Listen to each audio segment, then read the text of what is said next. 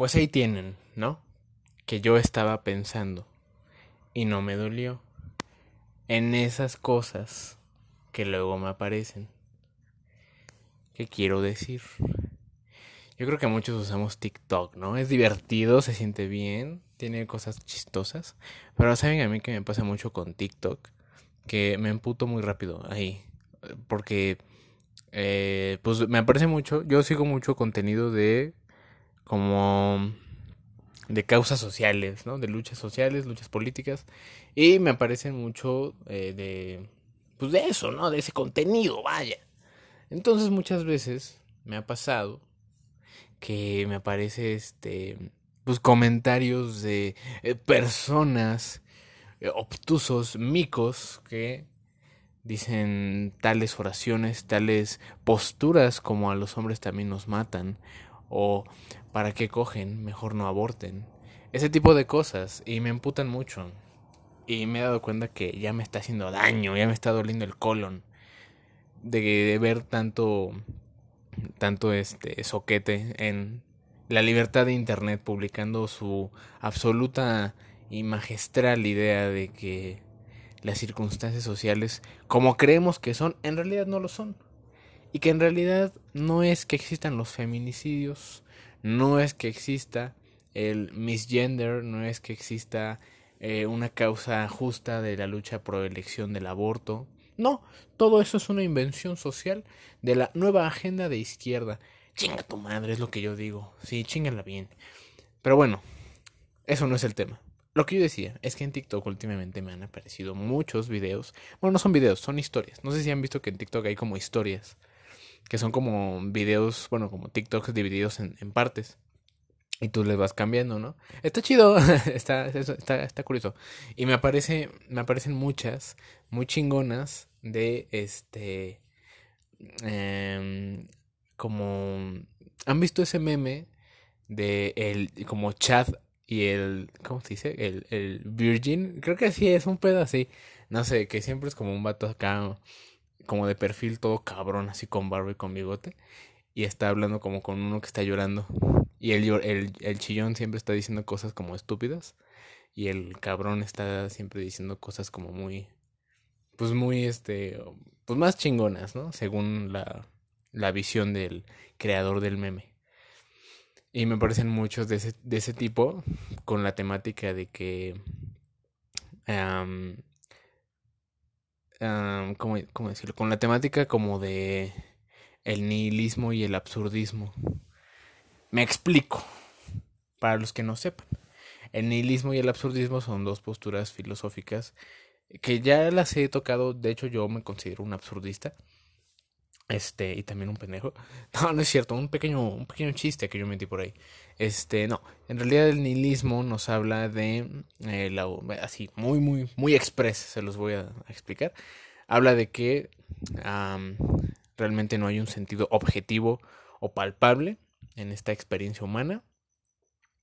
Realmente las eh, construcciones políticas, económicas, sociales y todo lo que conseguimos como una raza humana son una mamada.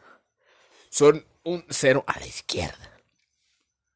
¿Entendieron el, este, el concepto, no? Es, es, este, es sencillo, ¿no? Que nada tiene sentido. Y el absurdismo, ah, el nihilismo es de, bueno, no es de, pero está más vinculado con eh, Nietzsche, ¿no? El, este, el filósofo Nietzsche. Y este, el absurdismo, el absurdismo, por otra parte, nos habla, y ese ya es de Albert Camus, nos habla de que sí, en efecto, vivimos en un absurdo. Lo que hacemos, lo que vivimos y lo que experimentamos no tiene sentido y no nos va a llevar a ningún lado. Nunca, jamás. Y eh, habla de tres posibles soluciones a esto, ¿no? Eh, bueno, eso no importa, pero se las quiero compartir. Habla del suicidio filosófico, el suicidio literal y aceptar el absurdo. El suicidio, el suicidio filosófico es negar tu realidad, eh, esconderte en el hecho de que quizás después de la muerte cada una de tus acciones sea recompensada o, por así decirlo, la vida siga, ¿no? El suicidio literal, pues es matarte. Y aceptar el absurdo es lo bonito. Es reconocer que nada tiene sentido, que nada, nada importa, absolutamente nada. Pero que nosotros estamos aquí, estamos existiendo en este momento, en este efímero periodo de tiempo que llamamos experiencia humana individual, en donde podemos decidir lo que queramos. Y si elegimos, y esto es importante, elegir, elegimos elegimos vivir, ya estamos aceptando el absurdo. Aceptamos que, vamos a morir y todo mi esfuerzo, todos mis títulos, mis diplomados, mi carrera, todo se va a ir al caño y no va a tener ningún sentido. Voy a hacer el mismo costal de pulgas, huesos y quizás enfermedades venéreas en un ataúd debajo de la tierra y eso no va a cambiar. Y está bien, está bien, porque el objetivo no es que me den algo por todo lo que hice, sino el hecho de lo que hice, el placer, escoger la felicidad que esta experiencia humana me da. No esperar algo que obtendré después de la vida o al final de mis días. No, no, no. Es valorar cada uno de los instantes como la felicidad pura que es estar vive, que es estar vivo, viva y poder experimentar la realidad, la existencia en sí. Y es muy bello cuando lo concibes así. Entonces me aparecen muchos, muchas historias de TikTok relacionadas a, a eso. Como les decía del meme, ¿no? De, el chat contra el, el virgen. que por cierto la virginidad no existe. Este. Y es como que el chat representa. El virgen representa. Y cito, ¿no? Eh, la fría crueldad e indiferencia de la, del universo. Y el, y el chat representa y cito, el indomable espíritu humano. Y es como, wow, qué bonito. Y no sé, me ha parecido mucho de eso. Me ha parecido mucho, mucho, mucho contenido de eso. De diferentes perfiles. Y no sé si a ustedes también. Pero a mí sí. Y eh, me resulta muy bonito. Porque es, es, muy, es muy bello. Me gusta cómo, cómo mencionan que es indomable espíritu humano. Porque sí. O sea, claro que a una persona puedes romperla emocional, física y psicológicamente, ¿no? Doblegarla, hacerla abandonar la esperanza.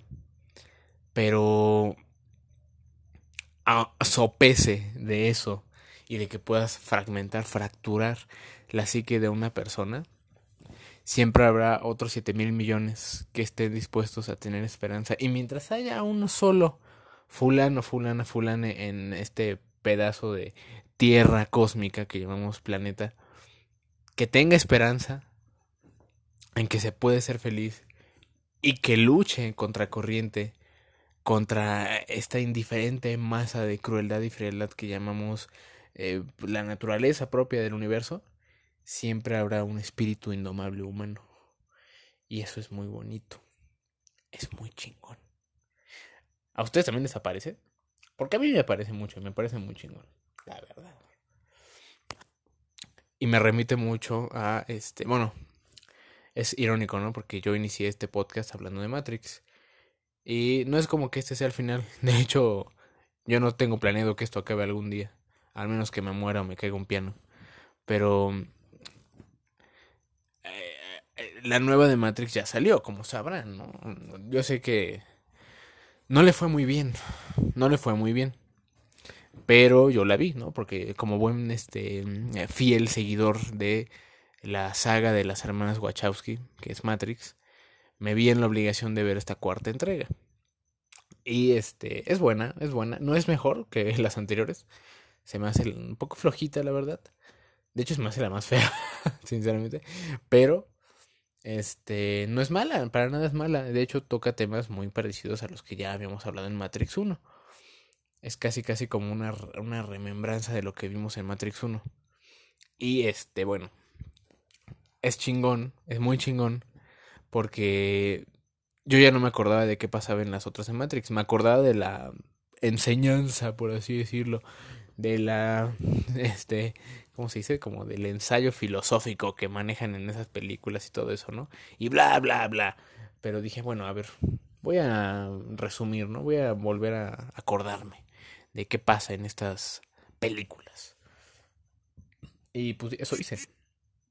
Y me acordé de un concepto muy bonito que No sé si alguna vez lo leí o lo olvidé o nunca lo supe. Pero es lo de la elección. Miren, él les va un spoiler chiquito. Es muy chiquito, es pequeño, es este, ciertamente pequeño, es, este, diminuto incluso me atrevo a decir.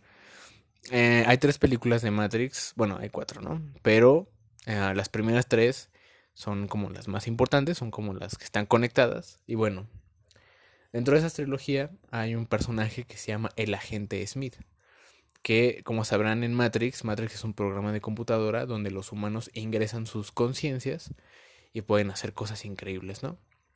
Pues en ese programa de computadora existe el agente Smith, que es de hecho una especie de sistema, una especie de programa, este que como un antivirus, digamos, que ataca, que destruye. Bueno, en general no el agente Smith, sino los agentes. Hay agentes en general, y los agentes se encargan de este, destruir o atrapar o asimilar a aquellos que despiertan de la Matrix, que se dan cuenta de que están en una simulación porque son un peligro para la máquina, entonces los agentes se encargan de reprimirlos. Y eso puede ser muy metafórico socialmente, ¿no? Puede que el agente Smith sea una metáfora para el sentido del ridículo, para la vergüenza, para este los juicios sociales de redes sociales, quién sabe, ¿no? Yo me apego más a que es una representación del sentido del ridículo, que nos impide ser nosotros mismos, pero bueno. este, entonces el agente Smith, en cierto momento, este, se revela, ¿no? Dicen, puta máquina estúpida, estúpida, ya no quiero estar en ella. Yo quiero, quiero propagarme, quiero propagarme como un virus y controlar todo esto y eliminar a cada uno de los seres humanos que existen y gobernar a las máquinas, o sea, como que desarrolla una conciencia propia lo que es extraño. Y se vuelve una amenaza tanto para los humanos como para las máquinas, porque las máquinas son los que son robots prácticamente que crearon este universo llamado Matrix, en donde meten la conciencia de los humanos. Porque gobiernan el planeta. Y así los humanos no están peleando, no la hacen de pedo y sirven de baterías humanas. Total, el prota, llamado Neo, dice: Mira, tenemos un enemigo en común el agente Smith. Déjame verguiármelo, puteármelo, sacarle la chucha y detenemos la guerra entre humanos y máquinas. Pero yo tengo que madrearme a ese fulano. Ok, juega, fírmate. Entonces las máquinas le ayudan a Neo a este, entrar a Matrix y matar, bueno, destruir al, al agente Smith, ¿no? Pero cuando entra Neo se da cuenta de que, en efecto, el agente Smith ya se propagó ya se extendió a lo largo de, de toda la Matrix. Y ya todas las personas que existían, personas y programas que existían dentro de la Matrix, ya son una copia del agente Smith. El agente Smith es como un güey, como un hombre de negro, así, literalmente, ¿no? Como Will Smith, pero sin ser Will Smith. Este. Y, y dice, verga, ya se propagó este cabrón, ¿no? Bueno, le voy a partir su puta madre. Así dice, así dice en la película. No sé por qué, pero así dicen, le voy a partir su, su reputa madre. Y bueno, y Neo este, se acerca y se lo madrea, en efecto, empiezan a pelear muy épicamente. Pero el agente Smith es muy poderoso, a pesar de que Neo tiene un control muy cabrón de la Matrix y puede volar, tiene super fuerza, este, sabe artes marciales, este, un buen de cosas, ¿no? Pues el agente Smith ya era muy poderoso. Y entonces pues lo estaba matando prácticamente. Si te mueres en la Matrix, te mueres en la vida real. Y el agente Smith ya lo estaba haciendo caca a Neo. Entonces Neo, este, ya en su lecho de muerte, casi casi, el agente Smith le pregunta, ¿por qué? ¿Por qué sigues peleando, pendejo? Bueno, bueno, eso, eso lo metí yo, eso no lo dice. Solo le dice, ¿por qué sigues peleando, no? ¿Por qué? ¿Por qué te sigues levantando? ¿Por qué? ¿Por qué, verga, no, no, te, no te rindes? ¿No me vas a ganar? Y en efecto, las probabilidades de que Neo ganara eran bajísimas, porque, como les digo, el agente Smith ya se había propagado. Entonces, aunque derrotara a un agente Smith, había todavía un número cuasi infinito de agentes Smith que lo iban a matar. Simplemente que estaba peleando en ese momento uno contra uno. Entonces era de que, güey, tus probabilidades de ganar son mínimas, ¿no? deja de pelear, ya ríndete, deja, deja que te mate y ya. Termina con esto, termina con tu sufrimiento. ¿Por qué sigues peleando si sabes que no vas a ganar? Y Neo le dice, porque elegí hacerlo, porque decido hacerlo, porque elijo seguir peleando. Y el agente Smith entra en, como en cólera, como de, verga, ¿qué? ¿Qué? Porque el agente Smith no deja de ser una máquina, un sistema lógico, matemático, eh, cuadrado, que no carbura el indomable espíritu humano. Entonces se queda como, ¿qué chingados? No tiene sentido, o sea, no tiene sentido. Este güey sigue peleando, pero no tiene. Lo hace sin propósito, pero lo hace. Y ahí descubrimos que Neo empieza a ganarle a la gente Smith. Pero Neo no le gana a la gente Smith por el plot o porque es el elegido o algo. No. Neo le gana a la gente Smith decidiendo que va a seguir peleando. No, no a vergazos, sino Neo no le gana siendo más fuerte, siendo más rápido, siendo más ágil, siendo más inteligente. No, le gana eligiendo. Eligiendo seguir peleando. Aunque él sepa que no va a ganar. Pero le gana. Entonces, en efecto, sí. Neo se desmadra a la Smith, lo destruye y salva la Matrix, salva las máquinas, salva a la especie humana y todos felices, ¿no? Aparentemente. Entonces, la elección. ¿Qué es la elección? Y después en la de Matrix 4, eso, eso que les acabo de platicar pasa en Matrix 3. En Matrix 4, eh, pues ya es como, ya pasó bastante tiempo, mucho tiempo de hecho.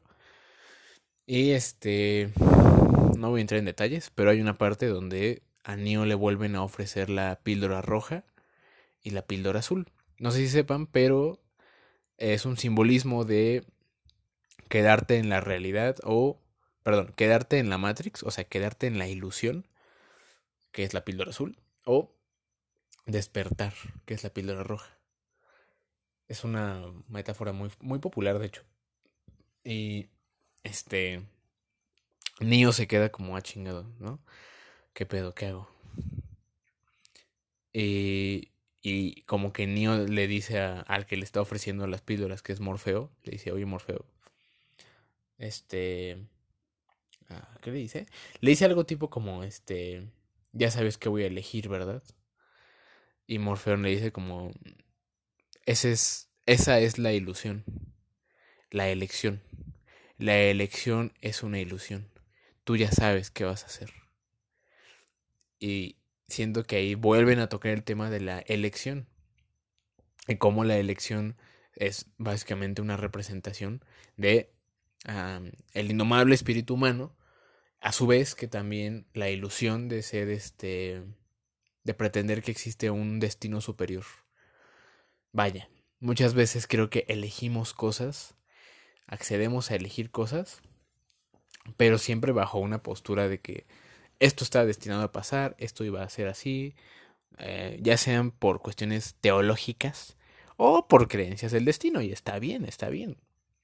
Pero muchas veces es una ilusión, nosotros realmente ya sabemos qué, qué vamos a elegir, simplemente que no nos guiamos por nuestro propio criterio de decisión, sino que ponemos esa idea de que estamos eligiendo en un ser o en un algo superior porque no confiamos en nosotros mismos. Por eso la, la elección puede ser una ilusión, una ilusión dentro de la ilusión. En todo caso, la elección me parece algo muy, muy este, representativo en Matrix.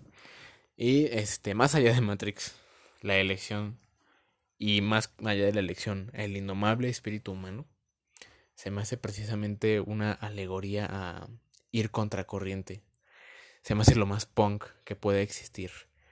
Eh, existimos en una realidad, en una, en un, llamémoslo universo, frío, cruel, indiferente, o sea, al, al cosmos no le importa si de repente explota una estrella de neutrones y nos mata a todos. O sea, el universo no va a decir como, no, mis creaciones descansen en paz. No, el universo, el universo no es, no, no, no se rige bajo nuestra moral ni siquiera sabemos si realmente el universo es consciente de sí mismo. Yo, por mis creencias, yo creo que sí. Yo creo que el universo es una no es una entidad, sino que el universo, al ser todo, tiene que ser consciente. Tiene que ser consciente de sí mismo. y su conciencia se manifiesta por, por medio de cada ser que exista y que sea consciente. Por ejemplo, nosotros. Pero nosotros estamos en esta experiencia humana. El universo no es humano, el universo es un, un infinito que no se aplica a esta moral que nosotros como humanos creamos. No, no le importa si la gente se muere, no le importa si la gente sufre o si se muere de hambre. No, solo existe y crea y crea y se expande. Y no porque el universo sea malo, no, simplemente porque el universo es indiferente, es ajeno, es frío. Y al nosotros oponernos, y creo que ya había hablado de eso, quizás no aquí, pero con las personas que amo, nosotros al oponernos a esa frialdad, estamos no solo haciendo lo más punks que pueda existir en toda la realidad, sino que estamos siendo soldados del amor, casi, casi. y le diré por qué. El amor, yo siempre he pensado que es el sentimiento por excelencia que representa ir este, en contracorriente, que precisamente nos habla de, de una falla, por así decirlo, una, un absurdo, una falla lógica en el sistema tan matemático de esta realidad. Digamos que toda nuestra realidad es la Matrix y nosotros somos las personas. Y tenemos amor y decidimos regirnos por el amor y decidimos dar la vida por otro. No tiene sentido dar la vida por otro y no tiene sentido amar. Nada tiene sentido, pero elegimos hacerlo. Y no solo amor hacia otros, sino amor a todos. Ahí es cuando elegimos. ¿Por qué eliges quedarte vivo si nada tiene sentido? Porque amo estar vivo. Yo amo estar vivo. Amo cada experiencia, amo las flores, amo los abejorros, amo, a las personas, las bicicletas, amo a los hongos, a los tiburones, las películas. Amo las balas, amo los collares, me encantan las paredes. Eso es decidir. Y yo elijo amar y si me quedo aquí es porque estoy amando. No amando como amo una persona, pero amando. Amar va más allá de amar al prójimo. Amar es un montón de cosas que nos derivan del placer. Y del placer que nos provoca estar vivos. Estar vives, vivas. Y experimentar todo lo que nos rodea. Con suma intensidad. Y ahí es cuando miras a la máquina a los ojos fijamente y te das cuenta de que de que tiene miedo, de que esa máquina que llamamos en este caso ya sociedad es lo que no quiere, no quiere que ames, no quiere que decidas amar, no quiere que seas libre, porque la, la máquina, el sistema, el sistema que nos rige como planeta, no te quiere libre, te quiere maleable, te quiere manipulable, te quiere influenciable. Y por eso te necesita temeroso, te necesita como alguien que tiene que encajar, alguien que tiene que pertenecer a tendencias, a movimientos, a causas, a personas. Y por eso le asusta tanto el potencial del indomable espíritu humano. Cuando decides hacer lo que te hace feliz y solo hacerlo, estás desafiando a la máquina no solo al universo, el universo es este indiferente, reitero. Y claro que lo podemos desafiar, aunque sea indiferente, lo estamos desafiando, yendo contracorriente de su sistema lógico indiferente, estamos siendo totalmente afectivos y absurdos, y es lo que elegimos ser. Pero dentro de ese indiferente sistema hay otro sistema, que es la sociedad. Y la sociedad es la que sí no es indiferente puede sentir miedo y te tiene miedo. Le teme a tu potencial, al potencial humano de despertar y decidir que tu vida no debe ser monótona, rutinaria o eh, fría y calculadora. No, no, no, no, no, no. Tu vida debe ser tuya y debes tener toda la libertad de hacerlo y romper paradigmas, romper arquetipos, romper eh, modelos, modos culturas, formas de comportamiento, romperlas totalmente y elegir qué quieres hacer con tu vida, qué quieres hacer con lo que ya sabes, con lo que sientes en ese momento, apegarte a tu sentido del ridículo quizás y apegarte a tendencias, apegarte a, a lo que dice el Vox Populi, la mayoría, o ser tú, ser libre. Y aunque la gente diga, es una pendejada lo que defiendes, es una estupidez eso, apegarte a lo que tú crees, a lo que tú amas, a lo que tú quieres hacer, a lo que tú eliges. Pero no hacerlo en pro de que los demás lo hacen, no hacerlo en pro de la máquina, sino en pro de ti, romper la máquina, romper el pinche sistema, el pinche sistema lógico, el algoritmo. Y es divertido romperlo todos los días. Y hay una, dentro de esas historias de TikTok que les platico, hay, hay una imagen que me gusta mucho, porque es este, habla como de la postura de el indomable espíritu humano contra la frialdad del universo, pero eh, igual son como un morro pendejito y un morro acá cabrón, ¿no? Y el pendejito dice como, como, nada tiene sentido, nada importa, este, no tengo por qué ser amigos, no tengo por qué amar, si nada tiene sentido. no quiero ir a la escuela, no quiero vivir, todos váyanse a la verga, ¿no? Este, no es no desde un punto de vista suicida, sino desde un punto de vista edgy, como de, ja, pobres tontos, no saben que nada importa. Y el cabrón está como, wow, la vida es hermosa, ¿no? Es eh, eh, algo así decía como, como los pequeños detalles de mi experiencia humana son los que hacen valiosos cada día de, de la misma, ¿no? Algo así decía. Y estaba muy bonito. Y me gusta mucho como hay personas que incluso siguen siendo esclavas de su propio nihilismo, de su propia creencia de que nadie tiene sentido. Y porque nada tiene sentido, sí, es verdad. Pero que eso no te gobierne, que nada te gobierne. Que nada te gobierne, ni siquiera tus creencias. Tú puedes tener tus creencias, pero son tuyas, no tú de ellas son tuyas. Tú eres tu gobernador, tú eres el maestro que buscas en todos lados, tú eres tu guía, tú eres todo lo que necesitas para ser libre. Eso no, eso no, significa que no vayas de vez en cuando a revisarte la próstata o algo por el estilo, no. Hablo en un sentido muy espiritual, no literal. Me refiero a que realmente nosotros como individuos encarnamos ya la decisión de hacer lo que queramos pero nos da miedo. Muchas veces nos da miedo. Y es lo que quiere el sistema, que tengas miedo, que seas influenciable y que puedas seguir manipulándote y vendiéndote aparatos y licuadoras. Y cuando rompes eso, rompes el sistema un poquito. Y si lo hacen 7 mil millones de personas, el sistema no existe. Y algún día, yo espero, y perdónenme. No, no les debo pedir perdón, pero es una cordialidad. Pero yo, yo creo que un día 7 mil millones de personas, quizás más, vamos a romper el sistema. Y quizás el mundo pueda ser un lugar mejor. No digo que así vaya a ser, no lo sé. Quizás, quizás no. Pero elijo tener esperanza. Yo elijo tener esperanza.